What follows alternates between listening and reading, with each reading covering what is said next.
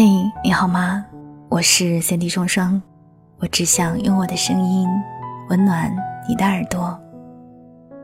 和你说晚安的人很多，那愿意陪你熬夜的人又有多少呢？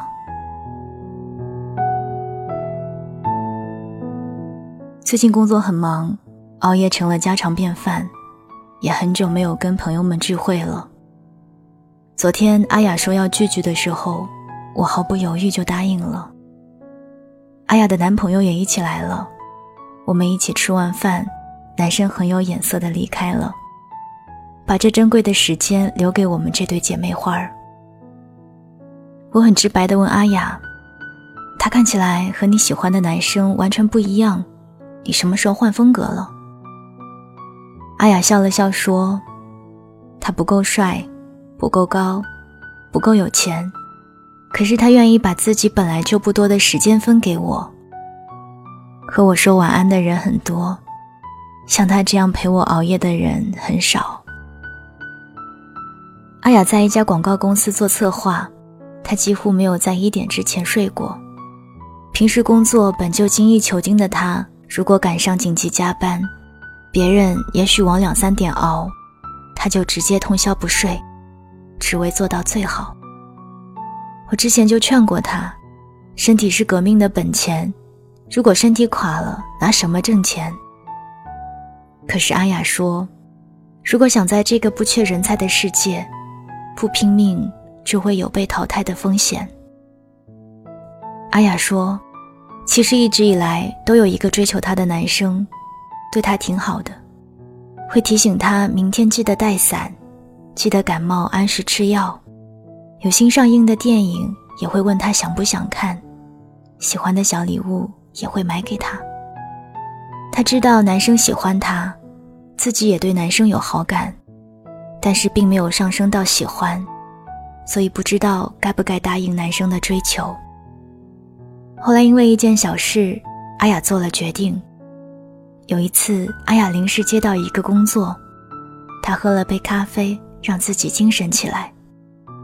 男生按时发来了晚安，阿雅回复：“我还在忙。”男生那边的对话框显示，对方正在输入，发给阿雅的消息却是：“我明早还要开会，那我先忙了。”那个男生之前在阿雅心里积累的好感，一下从底层崩塌了。阿雅清醒地认识到，自己需要的是一个什么样的恋人。第二天，她就和男生说清楚，退回到普通朋友的位置。阿雅的现男友就和那个男生完全不同，他从来不对阿雅说“你忙完了早点睡”，他只会说“你去忙，我等你”。然后阿雅哈欠连天的时候，会看到他发来的“你忙完了吗？”阿雅被男朋友打动了，再多再美的情话。也不如一个实际的行动打动人。阿雅就这么轻易的喜欢上了这个话不多的男生，最后顺理成章的在一起了。陪伴是最长情的告白，说的再多也不如你一个眼神重要。我们都遇到过那个让我们早睡的人，他告诉我们各种熬夜的不好。可是熬夜这种事并不是我们能决定的。那个会对我们说早点睡的人，最后往往没有成为我们喜欢的人；而那个也许说了要早睡，却每次都陪你到很晚的人，最后都是住进你心里的人。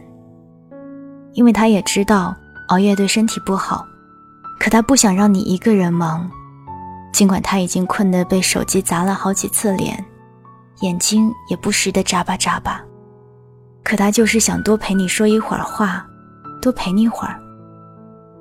那些愿意用时间来陪你的人，才是你应该爱、应该去珍惜的人。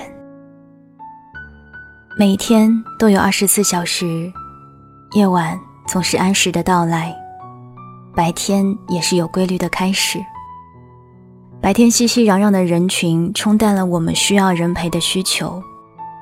可是每到夜晚，平时被压抑的感性就会溜出来，然后偷偷的在你耳边说：“其实你需要人陪。”说晚安的人很珍贵，因为他们毕竟想到了你。但是最后和你在一起的，一定是那个陪你熬夜的人，因为他们是愿意把时间和陪伴给你的人。电影《返老还童》里有句话让我印象特别深刻，他说。爱一个人的最高境界，就是一直守望着他，直到他的生命结束，有自己承担起所有相思的悲伤与痛苦，直到自己消失在这个世界上。因为爱你，所以不愿让你一个人面对世界，更不愿意让你一个人度过漫漫长夜。因为爱你，所以把你放在最重要的位置。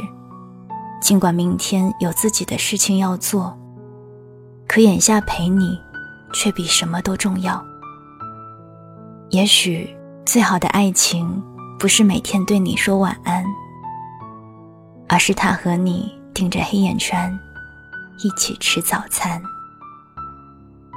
晚安，亲爱的你。